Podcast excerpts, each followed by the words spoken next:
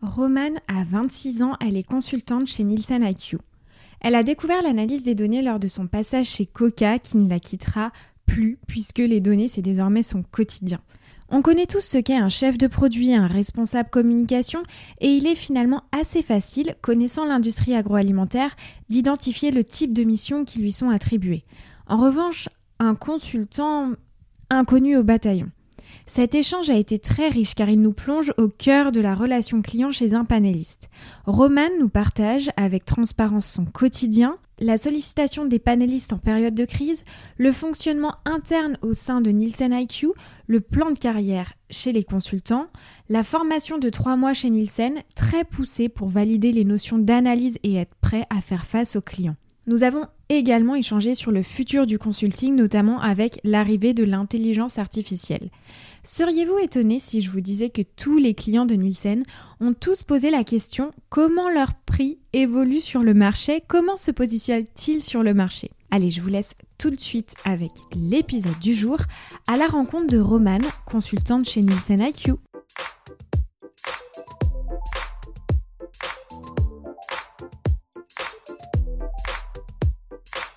Bonjour Romane. Je suis ravie aujourd'hui de t'accueillir sur le podcast de Sans filtre ajouté. On est dans les locaux de Nielsen. C'est hyper appréciable en tout cas de se voir en vrai euh, pour cette interview. Et aujourd'hui, on se rencontre dans le cadre d'un épisode métier sur le métier de consultant chez Nielsen. Alors en toute transparence, c'est un métier euh, moi-même qui m'intrigue beaucoup euh, parce que bah, effectivement dans, dans ma vie de Catman et autres, euh, on est souvent euh, bah, forcément en contact avec euh, les panels et notamment parfois les consultants. Et souvent, on peut s'interroger sur votre quotidien et c'est des métiers qui sont finalement assez peu montrés ou en tout cas on connaît tous un chef de produit, quelqu'un qui fait de la com, sans voilà faire des raccourcis, mais effectivement consultant, ben voilà, ça peut vouloir tout et rien dire en fonction des entreprises. Et euh, c'est pour ça qu'aujourd'hui, tu vas nous éclairer sur ton métier de consulting. Ah bah, bonjour Salomé, déjà merci beaucoup pour, euh, pour l'invitation. Euh, je suis très contente d'être là avec toi cet après-midi et de faire découvrir ce métier, effectivement, qui est un peu au, cœur aussi de, de, ce secteur. On travaille avec beaucoup d'industriels et de fabricants sur surtout ce secteur de, de l'agroalimentaire et de, du PGC FLS de manière générale. Donc, ravi de pouvoir faire découvrir ce métier en plus en, enfin, plus en détail. Alors pour commencer, est-ce que Romane, tu peux nous parler un peu de ton parcours euh, et qu'est-ce qui t'a amené finalement à travailler chez Nielsen? Oui, tout à fait. Alors moi, pour mon parcours, j'ai fait une école de commerce, euh, l'ESCA, avec une spécialité euh, Consumer Goods Marketing, donc produit de la grande consommation. Mhm. Donc déjà, il y avait un petit attrait pour, pour ce secteur. Euh, et après, j'ai eu l'opportunité de faire euh, des stages euh, dans cet univers qui ont confirmé mon attrait pour ce secteur, notamment chez Metro, où j'étais commerciale pour la carte de fidélité, qui m'a permis de découvrir cet univers de la grande distribution. Et après, deux stages en tant qu'assistante chef de produit, donc chez Coca et Henkel, qui étaient des stages forcément assez opérationnels et complets sur... Le, plus le marketing sur la grande distribution, valoriser les produits, les rendre attractifs, etc avec notamment une grosse partie euh, d'analyse euh, mm. où j'ai euh, découvert Nielsen et l'analyse des données qui était un peu aussi notre quotidien pour, pour un chef de produit. Et en fait, ce secteur de la grande distribution, il m'a tout de suite quand même beaucoup plu, parce que je trouve que c'est un secteur hyper dynamique et toujours en évolution. Il y a plein de catégories, plein d'enjeux différents. on s'ennuie, on s'ennuie jamais. C'est toujours au, au, cœur de l'actualité. donc, je voulais rester dans ce secteur. Et en fait, je me suis rendu compte avec mes expériences que que je voulais euh, continuer euh, dans cet univers et que Nielsen me permettrait à prendre plus de recul par rapport à, ce secteur de la grande distribution et avoir un peu une vision 360 de cet univers, prendre du recul, avoir aussi une vision globale et, stratégique, et aider aussi les, fabricants les distributeurs à, à, prendre les meilleures décisions. Donc c'est pour ça que je me suis retrouvée chez Nielsen pour mon premier travail après, après les études. Et justement, tu disais, euh, et c'est assez intéressant parce qu'il y a beaucoup d'étudiants qui, choisissent euh, certaines filières. Donc toi, c'était consumer goods, si je, j'ai bien compris. Euh, est-ce que toi, ça t'a vraiment, ça te, ça t'a servi en fait les études que tu as fait dans le cadre de ton quotidien ou en tout cas à l'arrivée de chez Nielsen? Quelle mesure ça t'a servi? Alors, je ne sais pas si c'est pour les entretiens ou à l'arrivée, ou alors, à l'inverse, tu peux me dire, alors c'était juste de la culture générale et ça m'a pas du tout servi, quoi. Euh, bah, Au début, ça m'a attiré du fait que ce soit des produits du quotidien qui étaient euh, connus de, de tous et euh, de pouvoir toucher aussi un maximum le quotidien des gens. mes études, elles m'ont permis de comprendre les différents métiers qu'il y avait au sein de cet univers du marketing et de la grande distribution, même les métiers plus commerciaux, catégorie manager, et voir un petit peu tous les différents, différentes palettes de métiers autour de, de cet univers. et après, très concrètement, là où j'ai le plus appris, c'est effectivement pendant les, les, stages et les expériences mmh. professionnelles, où on apprend de manière beaucoup plus concrète aussi le cœur du métier. Quoi. Hmm. Non, non, bien sûr. Après, euh, il y a peut-être un enjeu à redéfinir ce qu'on attend aussi des écoles de commerce, parce que souvent la question, elle revient souvent en disant j'ai été très content de mon école et de mon programme ou euh, pas du tout. Dans ton cas, euh, ce qui est intéressant, c'est de se dire que ça t'a tout de suite donné un attrait et une vision sur ce que tu allais faire plus tard, ce qui est quand même assez rare et, très bien. Donc, c'est très chouette. Alors, aujourd'hui, tu es consultante. Ça fait combien de temps que tu es chez Nielsen? Là, ça va faire 4 ans. Ça va faire 4 ans. Alors, est-ce que tu peux nous décrire un peu tes missions et tes responsabilités au sein de l'entreprise? Peut-être une journée type pour tous ceux qui s'interrogent de bah, finalement qu'est-ce que c'est un consultant chez Nielsen? Oui, alors tout à fait. Donc, je dirais que la mission euh, principale la mission globale d'un consultant en marketing, c'est aider les fabricants euh, et les industriels à prendre les meilleures décisions euh, possibles par rapport à la stratégie et c'est être garante de cette satisfaction client par rapport au rendu de, de, nos clients et apporter aussi une prise de recul et une vision sur, sur la catégorie, avec aussi faire des liens sur le contexte général des catégories des clients et apporter aussi une prise de recul.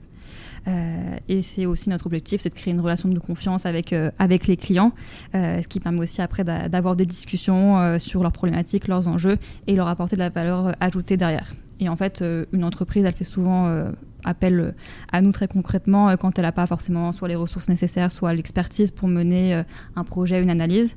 Et c'est là que nous, on va, on va arriver pour les accompagner sur, euh, en leur proposant du coup nos, nos data, nos données euh, qui vont être chiffrées, qui vont être importants pour eux, nos insights pour les aider à construire euh, des argumentaires, des présentations qui doivent animer en interne à leur top management, à leurs clients et nous on va les accompagner là-dessus et euh, très concrètement euh, comment ça se passe euh, au, quotidien. Donc c'est vrai que cette relation client, elle est quand même un peu au, cœur du, quotidien. on est souvent en contact avec eux, que ce soit par mail, au téléphone, pour justement prendre des briefs par rapport à leurs problématiques, leurs enjeux, et ensuite leur apporter une restitution derrière par rapport à leurs problématiques, qui peuvent être autour de quel est ma cible shopper, par exemple, comment recruter des jeunes foyers, comment fidéliser. Euh, ça peut être lié au positionnement prix, à l'optimisation de la stratégie promotionnelle, l'assortiment, la visibilité en magasin. Tout ça, c'est des leviers sur lesquels euh, on peut analyser des chiffres pour après leur faire des recommandations. Et euh, très concrètement, une fois qu'on a euh, une problématique précise, on va analyser euh, des chiffres, des données, comprendre ce qui se passe sur le marché, sur la marque par rapport à, l'univers concurrentiel de, cette marque, faire une démonstration PowerPoint et proposer des recommandations opérationnelles pour eux et apporter justement cette prise de, prise de recul. Et après, on se hmm. déplace en clientèle, on va, on va les voir et leur présenter les, les résultats pour aussi discuter avec eux et créer ce lien qui, est, qui est important. Euh, et après, je dirais qu'on peut avoir aussi d'autres missions un peu plus transversales, comme de la coordination de compte, où on va justement gérer les échéances avec eux, euh, ou par exemple accompagner des consultants plus juniors dans, enfin, pour les aider dans leur présentation, ou d'autres missions transversaux internes, transversales mm. internes euh, au quotidien. Hyper intéressant. Et du coup, si je comprends bien, dans tes missions, ta responsabilité émane plutôt des briefs que tu as ad hoc euh, des industriels en plus euh, du logiciel Nielsen Parce que j'imagine que les. Alors, pas tous, mais la plupart des clients que vous accompagnez ont déjà la plateforme Nielsen, peuvent sortir des données d'eux-mêmes. Par contre, c'est s'ils veulent creuser un sujet spécifique qu'ils font appel à vous, c'est ça? Oui, exactement. Alors, eux, ils ont à disposition, euh, tous les clients ont à, disposition des bases de données, des chiffres mhm. qu'ils peuvent extraire soit via euh, des requêtes en fait où ils demandent des, chiffres qu'ils peuvent analyser eux-mêmes, euh, soit via une plateforme qui leur permet d'avoir directement euh, des graphiques programmés et qui peuvent suivre au jour le jour quand ils en ont envie. Et nous là, on va vraiment apporter une valeur ajoutée, c'est répondre à une problématique très précise pour les aider à comprendre mieux et justement apporter notre prise de recul qu'on a sur le marché par rapport à cette expertise-là sur la grande consommation, de, de l'insight, du benchmark par rapport à d'autres catégories, et les aider en apportant justement des recommandations opérationnelles mmh. sur leur leurs problématiques, leurs enjeux. Et toi, donc ça fait 4 ans, tu le disais tout à l'heure, en 4 ans, il s'est passé beaucoup de choses. Euh, ce qui a profondément, je dirais, marqué la grande distribution et l'agroalimentaire au global, c'est évidemment les événements climatiques qui font qu'il il y a eu beaucoup de problématiques sur les ruptures en magasin notamment. On a eu quand même le Covid hein, qui a confiné euh, toute la France, donc qui a marqué euh, ben, toute l'industrie euh, agroalimentaire et pas que. Et puis aujourd'hui, on est en période d'inflation. Dans quelle mesure ça change finalement la relation que vous avez avec les industriels? Est-ce que, ma question, est-ce que vous sentez qu'il y a plus de briefs ad hoc suite à cette succession de crises ou pas? Euh, je dirais pas qu'il y en ait plus parce qu'en fait il y a toujours un événement. C'est ça l'intérêt de la grande mm. distribution, c'est que c'est vraiment toujours au cœur de l'actualité et des enjeux et que tout va être lié justement euh, à ça, que ce soit euh, la crise Covid, comme tu le disais, maintenant l'inflation, la crise en Ukraine, tout ça, ça a un impact direct sur la consommation et nous la manière de faire nos analyses derrière. Et bien sûr, ça va, lier, ça va être lié aux problématiques que nous posent les clients. par exemple, aujourd'hui, tous nos clients nous ont posé au moins une fois la problématique de l'inflation, comment euh, comment évoluent leurs prix par rapport à leurs concurrents, comment mieux gérer leurs prix, euh, leur positionnement, euh, comment se comportent leurs consommateurs par rapport à ça, est-ce qu'ils vont réduire davantage leurs achats, acheter plus fréquemment, aller plus fréquemment en magasin acheter leurs produits? Tout ça, c'est tous les clients qui hmm. nous l'ont posé, donc ça impacte directement, mais je dirais que c'est pas forcément plus que d'habitude, car il y a toujours un sujet et justement c'est ça l'intérêt c'est que c'est assez diversifié et qu'il y a toujours des actualités différentes en fait dans ce secteur. Bien sûr. Et là, dans le cadre de ces euh, briefs, vous travaillez plutôt avec les équipes marketing, les équipes commerce, les deux. Comment ça se passe concrètement et peut-être quelle est la répartition entre marketing, euh, commerce, même si la frontière est souvent très fine et dépend aussi des entreprises? Alors, ça dépend des clients, de comment eux aussi sont euh, organisés. Je dirais deux tiers marketing et un tiers commerce. Après, généralement, on a une personne qui va être représentante chez nos clients pour faire le lien justement avec les équipes, prioriser les demandes, faciliter les interactions avec nous. Et après, on va beaucoup travailler avec les équipes marketing qui vont nous poser leurs problématiques par rapport à leurs enjeux marques, euh, de recrutement, de fidélisation, mm. de positionnement prix, etc. Mais on ça nous arrive aussi euh, de travailler pas mal avec les équipes commerciales euh, pour les accompagner dans la préparation de leur plan enseigne, de la compréhension des, différents circuits, l'évolution du, e-commerce par exemple, etc. Donc c'est vrai qu'on peut, a l'occasion de travailler avec les deux et d'avoir des interlocuteurs différents. Alors là, on a vraiment parlé de euh, ta relation en tant que consultante avec euh, les, industriels. Est-ce que tu peux nous donner un aperçu désormais euh, de ton rôle au sein de l'interne euh, finalement, euh, comment vous communiquez sur les, différentes, les différents briefs que vous avez, comment vous communiquez entre équipes et puis finalement comment c'est organisé? Parce que là, on parle beaucoup d'industriels, on n'a pas beaucoup parlé de distributeurs. Est-ce que vous avez des entités différentes? Enfin, comment ça marche? Du coup, nous, on a une organisation et une stratégie qui sépare en fait les différents services, mais en fait, tous dans leur globalité vont faire partie de la satisfaction client. Euh, donc on communique, on communique pardon, énormément entre les, différents services. Euh, moi, je fais partie du service euh, consultant analytique. Donc on est une soixantaine de consultants répartis sur les clients fabricants. Et il y a également des équipes qui vont s'occuper des clients distributeurs, mais c'est des équipes séparées. Euh, et après, il y a aussi euh, d'autres services, le service commercial, le service qui s'occupe de la production des bases de données et des chiffres en tant que tels, euh, qui vont s'occuper aussi de la force de vente, des solutions ad hoc, donc toutes les solutions plus poussées qu'on peut avoir chez Nielsen, qui vont nous permettre d'analyser de manière modélisée, mm. donc un peu toutes choses égales par ailleurs, sur l'assortiment, sur le prix, etc. mais en tant que consultant, on a quand même un rôle très central, parce qu'on est un peu le contact privilégié des clients et on est un peu en frontal par rapport à, la relation. Euh, donc on a aussi un, rôle de, relayer les informations et de circuler auprès des différents services euh, pour répondre aux besoins clients et, euh, et, communiquer bien entre, entre les différents hmm. services. Et tu disais tout à l'heure, toi, ça fait 4 ans. les consultants, en général, ils rentrent à quelle période de leur vie professionnelle? Est-ce que c'est plutôt au début, au milieu, où il y a plusieurs cas de figure? Et combien de temps, en moyenne, les consultants restent, restent chez Nielsen? Alors nous chez Nielsen, on a une grosse partie des consultants qui arrivent comme moi après, mm. après leurs études et qui font leur premier pas en entreprise chez Nielsen. Donc il y a une formation de trois mois, donc assez poussée, peut-être qu'on aura l'occasion d'en reparler. Mais, mais effectivement, on a une formation assez intense qui nous permet, malgré le fait qu'on soit sorti d'études, d'être assez vite opérationnel. Et on rentre chez Nielsen en tant que junior analytique. On accompagne les consultants à faire leur présentation. Donc on les aide à, à sortir des informations, construire une présentation des recommandations, mais on n'a pas encore de facing client. Et dans un second temps, on passe consultant, donc on, a un portefeuille de clients euh, à sa charge, on devient un peu plus mature euh, sur euh, son poste, on peut aussi travailler sur des projets transversaux en interne.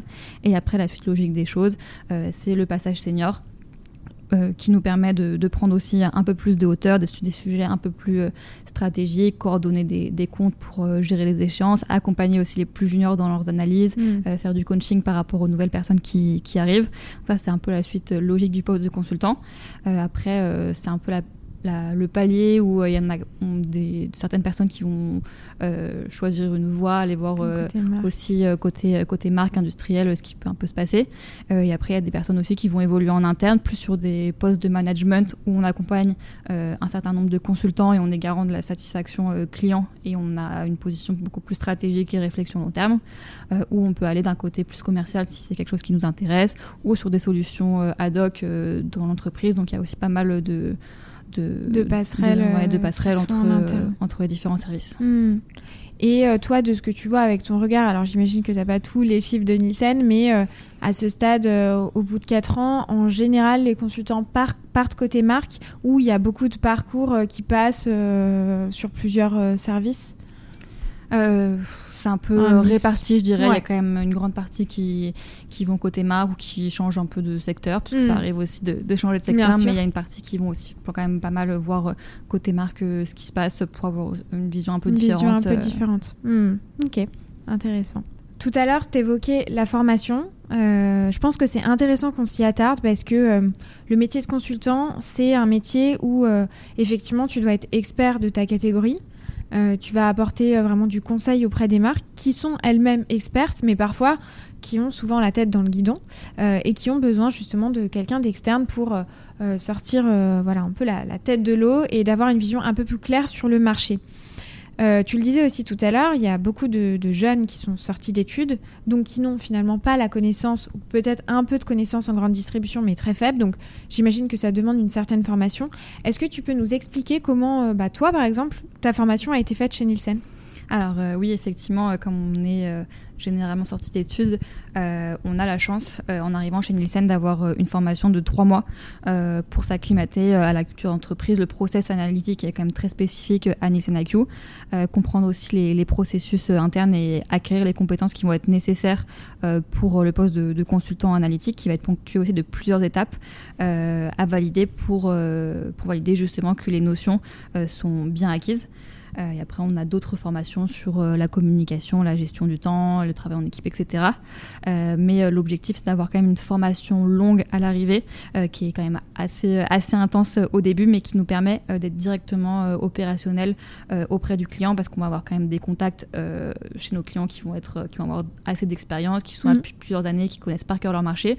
Donc, il faut pouvoir, quand on arrive en phase 2, être hyper opérationnel et rigoureux sur l'analyse et sur euh, la méthodologie des indicateurs qui vont être spécifiques à Nielsen. Donc c'est pour ça qu'on a une, une, période de formation qui va être assez longue et assez euh, riche, mais qui va être hyper intéressante et qui nous permet d'être euh, opérationnel derrière. Et c'est vrai que si on aime l'analyse, qui est bien chez chez Nissan IQ, c'est qu'on va avoir euh, la partie euh, analyse du panel distributeur, donc les mhm. chiffres des sorties caisses euh, des enseignes, Carrefour, etc. Et la partie analyse consommateur qui nous permet d'avoir les informations directement sur les profils des, des shoppers où ils scannent en fait leurs articles ce qui nous permet d'avoir leur profil et après d'avoir les indicateurs comme la pénétration, le taux de réachat, le taux de fidélité, etc. Euh, voilà, et après, on, continue euh, à apprendre tout au long de, notre carrière, euh, même avec nos collègues via le partage de best practices, de lecture de documents internes ou de présentation sur d'autres catégories pour se nourrir aussi de ce qui, de ce qui est fait. Et après, la formation, elle se poursuit aussi tout au long de notre carrière pour, au fur et à mesure, bien connaître les différentes solutions qu'on propose, etc.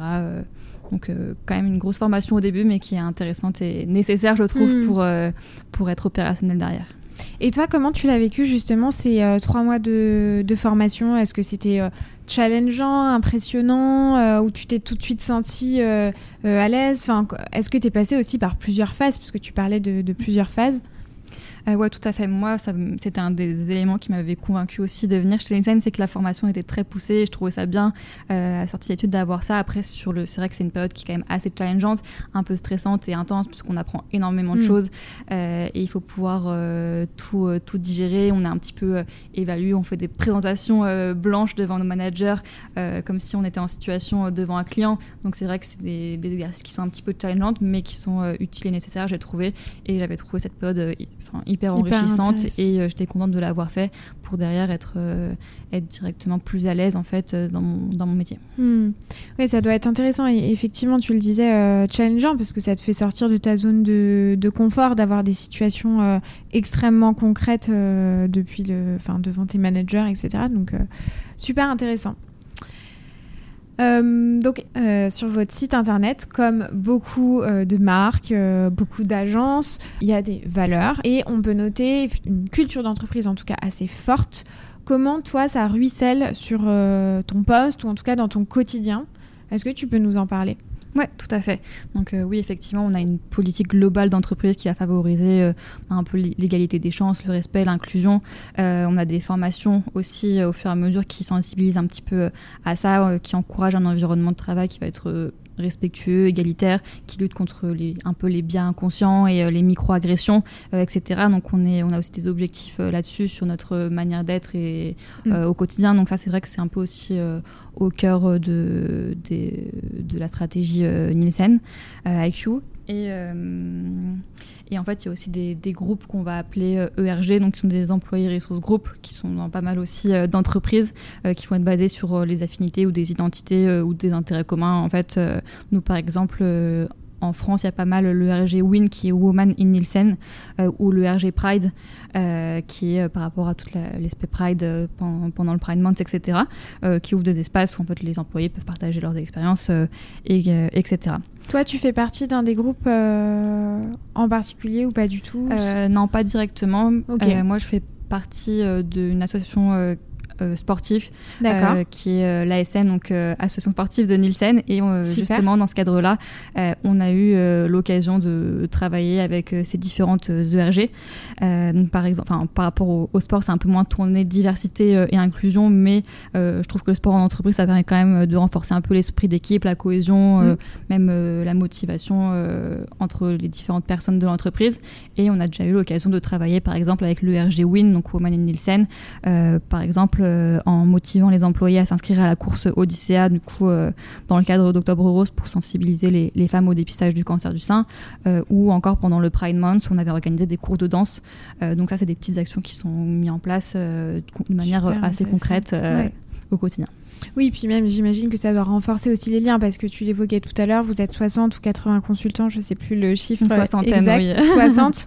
Donc euh, j'imagine que tu restes plutôt au sein de ton équipe, enfin j'imagine en plus avec le télétravail. Donc ça permet effectivement de connaître et de nouer des liens aussi avec euh, d'autres euh, types de fonctions, je suppose. Ouais. ce qui est assez bien chez Nissan IQ, c'est que bah, comme je le disais tout à l'heure, on est une équipe assez jeune, donc la cohésion elle se fait quand même assez facilement mm. et le, ce type d'événement renforce encore plus cet aspect-là de solidarité qui est aussi hyper importante, je trouve, dans le quotidien des différentes équipes et la motivation au travail. Donc c'est vrai que ça participe aussi euh, à ça euh, de manière générale. Écoute, super intéressant et c'est pas toutes les entreprises qui le font ou qui ont les moyens de le faire ou la possibilité de le faire. Donc euh, c'est toujours bien de, le souligner. On a aussi un point qui est assez important, qui est important d'évoquer parce qu'on a aussi beaucoup de marques qui nous écoutent. c'est sur la confidentialité parce que effectivement vous êtes quand même sur du un périmètre data, donc où vous analysez les marchés. Dans quelle mesure vous travaillez ensemble ou alors en interne euh, euh, Comment ça se passe si euh, tu as un, consultant, un consultant qui va travailler sur ton concurrent? Est-ce que vous êtes en droit de communiquer ou non? Enfin, sur l'aspect plutôt confidentialité, est-ce qu'il y a des choses qui sont mises en place? Oui, oui, oui, bien sûr, c'est sûr qu'en tant que non, pas du de... tout. On communique au café ah toutes les données sensibles. Les stratégies de clients. non, non. non, en tant qu'institut de data, la cybersécurité, la confidentialité, c'est vraiment, enfin, primordial et c'est euh, le principe euh, bah, de base pour créer une relation de confiance euh, après avec nos clients. donc effectivement, on a des formations là-dessus sur la cybersécurité, la confidentialité, pour être éduqué sur les meilleures pratiques pour en fait garantir la sécurité de ces données. Euh, et on est forcément aussi tenu de respecter les, des normes euh, hmm. éthiques et les codes de, conduite euh, et avoir des comportements forcément qui vont être responsables pour nos clients. Donc, par, exemple, on ne va pas partager des informations confidentielles, on ne va pas partager les stratégies de nos clients, on ne va pas partager toutes les informations qui pourraient être, qui ne devraient pas être diffusées. pareil, on ne va pas avoir dans notre portefeuille client deux clients qui travaillent sur la même catégorie. Ok, ça c'est intéressant aussi. donc ça c'est tout ce qu'on met en place pour justement bah, gagner la confiance de nos, de nos clients mm. et justement euh, garantir cette confidentialité qui est euh, hyper importante euh, pour un institut de data, je pense, mm. comme, comme le nôtre. Alors, il y a un point, on l'évoquait tout à l'heure, c'est que en quatre ans, il y a plein d'événements qui se sont passés. Ces quatre années ont été particulièrement bouleversées, bousculées sur le secteur de la grande consommation, mais, mais c'était le cas avant. Et ce qu'on peut noter, c'est que le secteur de la consommation évolue extrêmement rapidement. Euh, j'imagine que pour un consultant qui est expert sur ces marchés, il faut être vachement à la page et que euh, tout ce qui se passe ruisselle finalement sur les catégories. Comment justement euh, Nielsen aide les consultants à toujours s'informer, à être à la page sur l'actualité? Oui, tout à fait. Comme on le disait, c'est vrai que la grande distribution, c'est vraiment au cœur de tous les sujets d'actualité. donc, la, la, surveillance et l'analyse des tendances du marché, c'est aussi euh, au cœur de notre métier finalement euh, et d'avoir un peu en temps réel les tendances du marché, les comportements d'achat des consommateurs, les changements dans le secteur, c'est hyper important pour justement pouvoir fournir après des recommandations derrière qui vont être euh, hyper pertinentes pour, pour nos clients. Nielsen d'un point de vue Nielsen IQ d'un point de vue hyper global va nous aider à rester à la pointe de ces innovations de par sa volonté de toujours innover. Euh, pour rester un peu à, la pointe de l'industrie, que ce mm. soit euh, via le rachat de nouvelles boîtes qui nous permettent d'avoir une vision vraiment globale euh, du comportement d'achat du consommateur. Tu as des exemples par rapport à ça?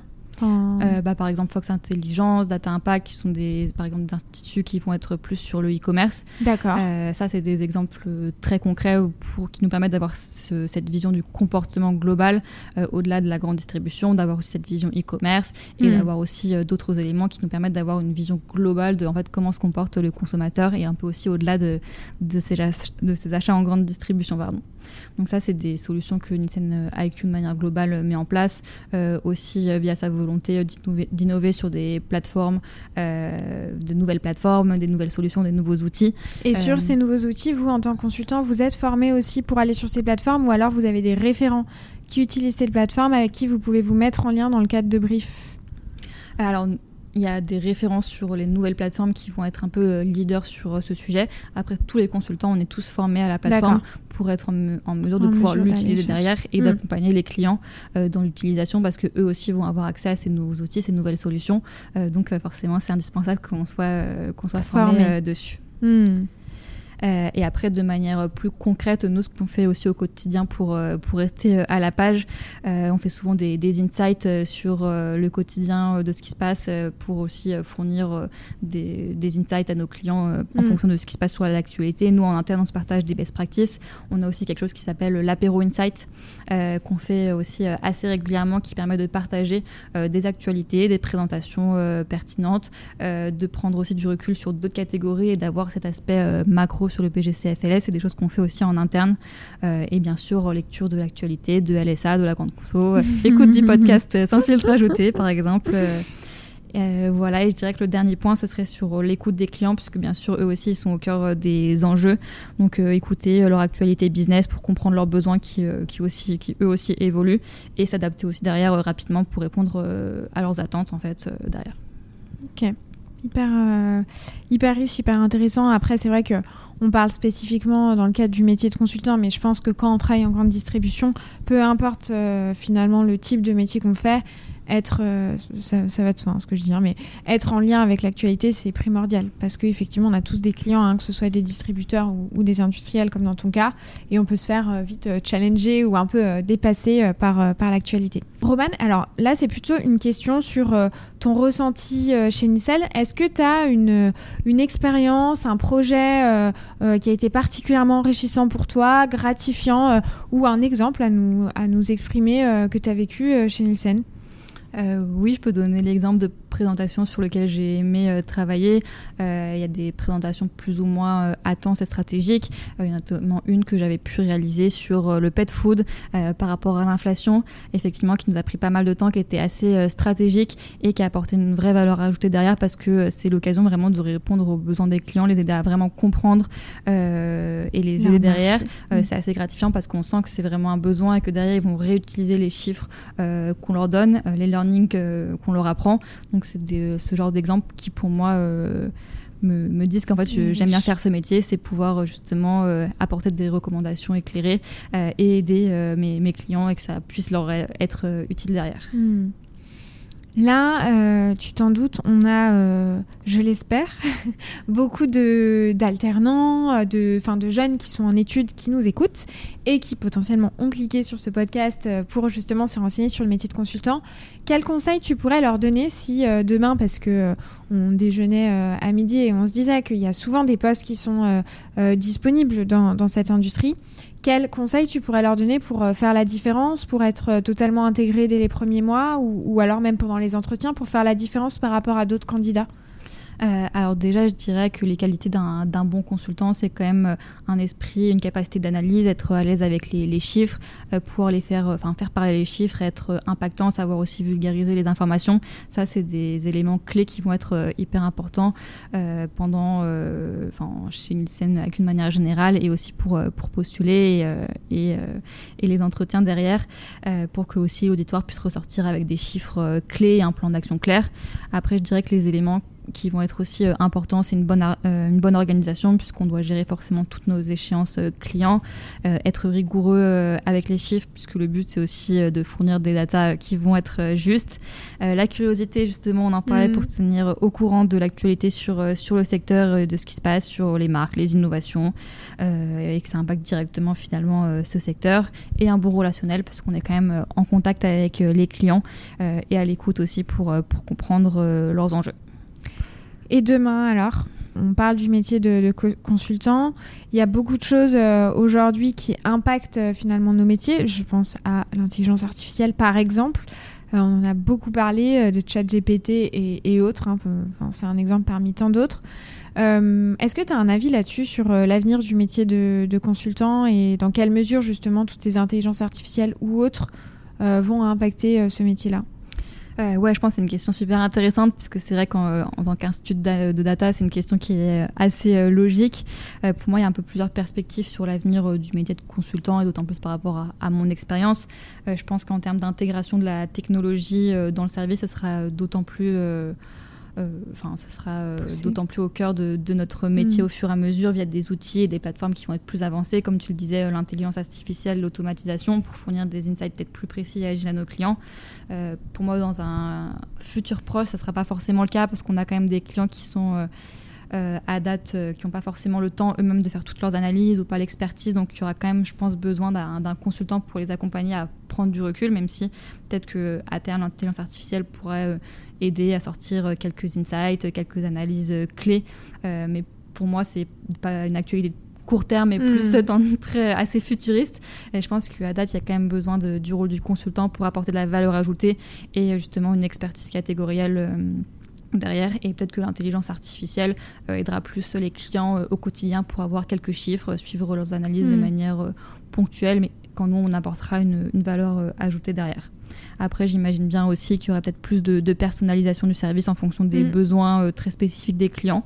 Je vois bien que c'est quelque chose qui évolue vers ça. il y a peut-être un peu plus d'autonomie justement de la part des clients sur leurs analyses via des outils justement plus, plus performants. plus performants et plus poussé. Romane, merci beaucoup. Tu as réussi ce test avec brio. Bah, merci beaucoup euh, à toi. les questions. Où est-ce que euh, les auditeurs peuvent te retrouver s'ils ont des questions, des remarques euh, à te faire sur, sur l'interview? Vous pouvez me retrouver sur LinkedIn, Romane Devalière. je pense que ce sera peut-être le, plus efficace. ok, ça marche. Merci beaucoup, Romane. Merci à toi. Merci beaucoup d'avoir été avec moi jusqu'à la fin de cet épisode. J'espère qu'il t'aura plu. N'hésite pas à m'écrire sur Instagram au nom de Sans filtre ajouté ou LinkedIn au nom de Salomé Charicton. Je réponds à tous les messages et je suis toujours super contente d'interagir avec vous. À bientôt!